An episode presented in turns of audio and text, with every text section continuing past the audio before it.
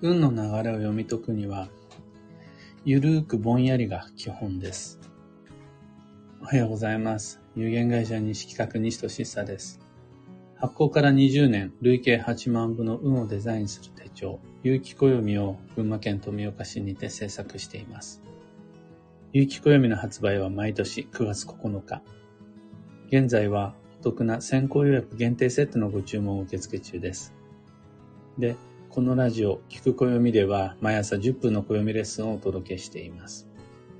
今朝は、気にしすぎてると見えなくなるのが運というテーマでお話を。運とか縁とかいうものは、普段からずっと細かく意識続けるべきものではないです。そこまで神経質に気にしていると逆に幸運も良縁も見えにくくなってしまいます。運を見つけようという意識や、そのためのアンテナを張ること自体は全く問題ないんですが、ずっとこう血眼になってあちこち凝視していると、見えるものも見えなくなっちゃうというところがあります。そういうのってきっと多分運だけじゃないです。がっつきすぎてるとチャンスが離れていくというか、もう、いや、慌てて探し物してる時って、探してるものが出てこないみたいな、ああいうやつです。なんてことないです。よくある話。そもそも、運の波には強弱があるので、流れが弱い時に気を張り続けていると、ここぞという場面まで集中力が持たないです。どうでもいい時ばっかり張り切っちゃって、いざという時に力が出ないのは、ずっと頑張りすぎです。本来、勝負どころや頑張りどころでのみ、メリハリよく集中することができれば、他で今日緩めてても全く問題ないはずです。僕を例えばの例に出すならば、普段、恥ずかしながら全然運など気にならないです。特に自分の運には無頓着です。みんなが思っている以上に暦のことなんか忘れてのほほんと生活しています。きっとみんなの方が吉日とか吉方位とか運勢とかちゃんと意識しながら過ごしてるんだろうなと思います。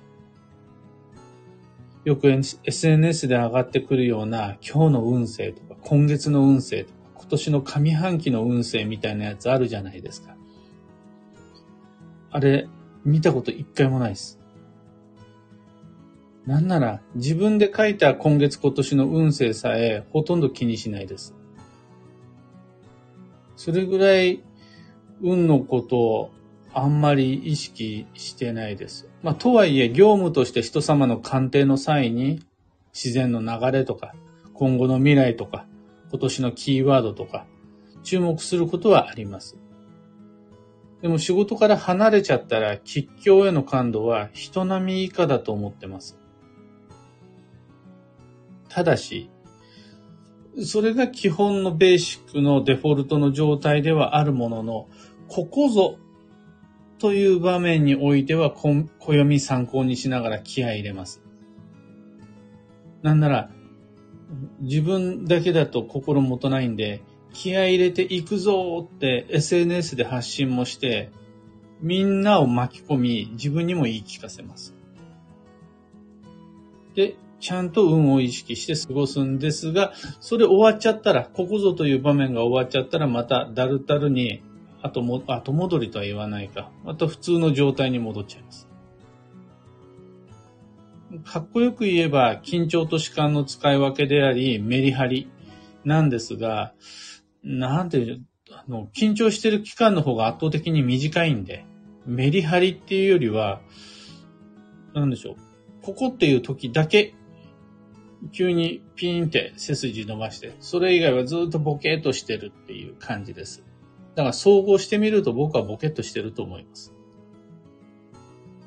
で、そういうのが運を読み解く上で最も効率的な方法だと自負しています。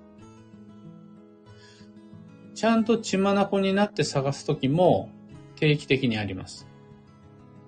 そういうタイミングを集中し、凝視するときをちゃんと作ります。でも、それ以外の時は、見るともなく見るというか、なんとなく意識してんだかしてないんだか。でもまあ、無意識的にも意識はして、なんとなく見る。当たり前に特別せずに、ふーんっていう感じで、運や縁と接してる。そんなイメージです。これが運だの縁だの言われるものの見えにくいものの基本的な見つけ方です。とにかく過剰な意識は消耗になります。で、消耗してる間に見落としちゃう大切なことがいっぱいあります。普段は基地にも今日にも特別な注意を払わずに淡々と日常を繰り返すことで集中力の無駄遣いを避けられるし、その分だけの余力を蓄えることができます。その状態でここぞという場面を迎えることができたら、貼るアンテナの感度が全然違うわけです。偶然の必然を探すだけの余力が十分残っているわけです。そうすると起こる出来事に意味を求めるのにも全然精度が変わってきます。このここぞという場面は一定のリズムで定期的にやってきます。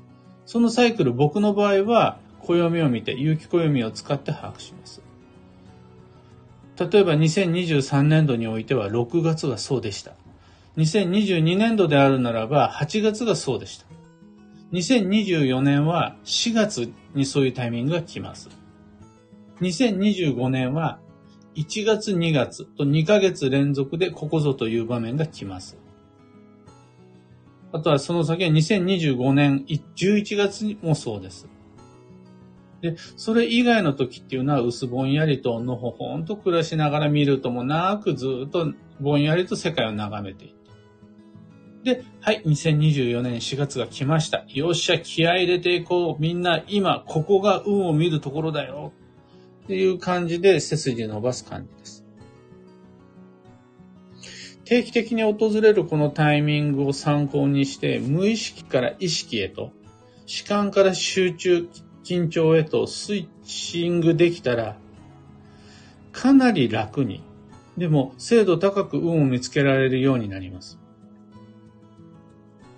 で、ここぞの目安となるサイクルは別に暦のロジックにこだわらなくても、あらゆる分野にあるはずなんです。ここだよっていうタイミングを見抜く方法が。だからそれは、どの分野でも言えることですが、毎日とか毎時間、毎月じゃないはずなんです。ここぞっていうタイミングは、そんなにしょっちゅう来ないわけです。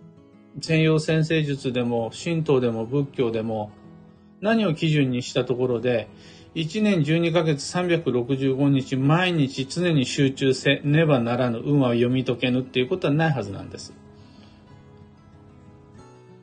そうすると、あの何かしらの目安があれば、無意識と意識の緊張と弛緩の定期的スイッチングって割と簡単にできると思います。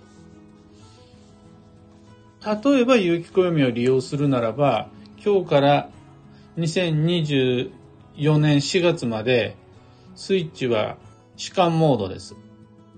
で、4月に、9ヶ月後の4月になったならば、またスイッチングです。集中、凝視です。そうやって焦点を開いたり絞ったりすること。基本はぼんやり。でもここぞという場面でフォーカス。これで運を見る目がぐっと冴えます。今朝のお話はそんなところです。楽しんでいただけましたでしょうか？今日のポイントは僕がいかに普段ぼんやりしてるかっていうことと、いや別にちゃんと、ちゃんとしてる時もたまに来ますよ。しかもこのたまには適当にやってるんじゃなくて、それなりに暦を見てここぞという場面を想定し、ちゃんとスイッチングしてますよっていう頑張ってない時の方が多いけど、たまに頑張りますよというお話でした。二つ告知にお付き合いください。まず、有機暦先行予約限定セットに関して。2023年8月の8日までご注文を受けたまわります。残りおよそ1ヶ月です。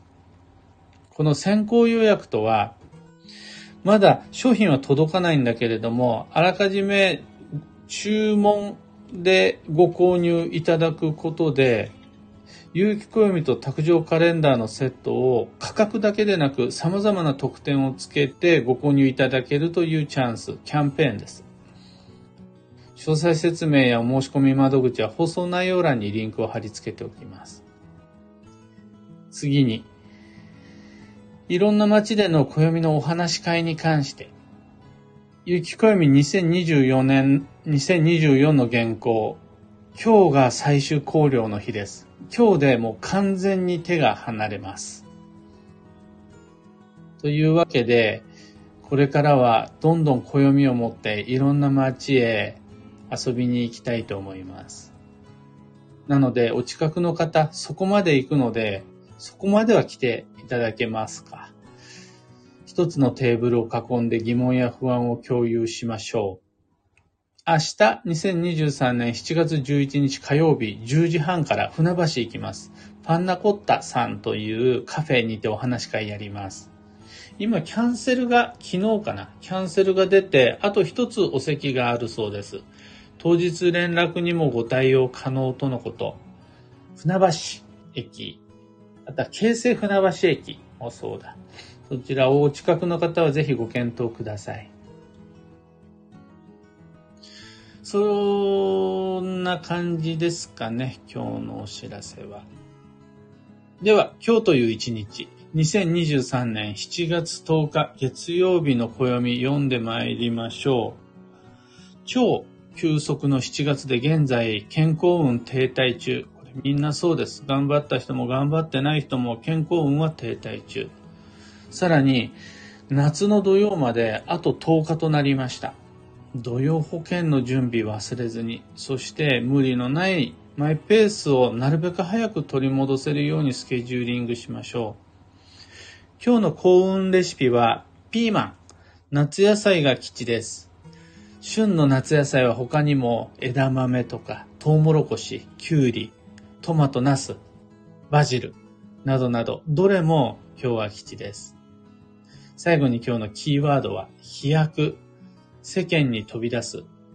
その心は閉じこもっていても疲れは抜けないです。家でゆっくり寝ててもそこまでは癒されない。いつもの場所で停滞したままだと余計な仕事が舞い込んできてしまうことさえあります。ちょっとご近所にお散歩でもいいし、すぐそこのコンビニまでアイスコーヒー買いに行くでもいいんで、その環境を一個だけ飛び出してみると気持ちの切り替え、運の切り替え、超急速モードへのスイッチングに役立ちます。以上、迷った時の目安としてご参考までに。ところで、毎朝スタンド FM から配信しているこのラジオは、Spotify、Amazon Music、YouTube、Google Podcast、Apple Podcast などでもご聴取いただけます。普段使いのアプリの方でフォロー、チャンネル登録していただければきっともっと便利になります。各アプリの検索欄にて、聞く暦、または西俊久で検索かけてみてください。それでは今日もできることをできるだけ西企画西俊久でした。いってらっしゃい。花さん、おはようございます。石川さゆりさん、おはようございます。小川智美さん、おはようございます。N シャンティさん、おはようございます。ゆうさん、おはようございます。ともみさん、おはようございます。今日おおむねみんなの空は晴れマークですね。群馬県富岡市、今この窓から見える空は真っ青です。もう地面に太陽が照りつけていて、もうすでにの僕も半裸の状態で配信をしているんですが、扇風機しっかり回していても汗が滲んできます。暑くなりそうですね。北九州の方ではどえらい雨が降っていて、あの、土砂災害の注意報も出てるとさっき SNS で見ました。みんなみんな無事でありますように、無理は禁物ということで。ひでみんさん、オペラさん、かよさん、たかさん、キーボードさん、浅名寺祭さいさん、漢方花子さん、花岡さん、ビートさん、きみこさん、くーさん、アルココさん、ももさん、おはようございます。ももさん、スターをプレゼント30コイン。ありがとうございます。ひでみんさん、ジュニア先生はいつ休むのかな大丈夫かなと心配してました。きちんと休むときは休めているのですね。安心しました。とのことありがとうございます。とにかくまあ締め切りがあってしまうと寝ててもこう寝れないようなの常に締め切りのことを意識してしまうような日々が続いちゃうんですがそれも今日までです。僕も周りに宣言してますし、7月は頑張らないっていうふうに。なので今日これで完全にもう、あの、ここからは、あ、やっぱこうしたいと思っても、原稿変更できなくなってしまうので、今日の最終考慮が終わったら、のんびりの日々を、の連休作りのためにのんぼりの日を過ごしたいと思います。そんな風にしてね、本当に頑張るべき時と手抜くべき時作れたら、自分なりに作れたらもうそれだけで暦なくてもちゃんと運は良くなるからおすすめです。実は頑張る時の方が暦の上では少ないよっていうのはみんなに知らせたい暦ロジックですね。というわけで、今日もマイペースに運をデザインして参りましょう。僕も行って参ります。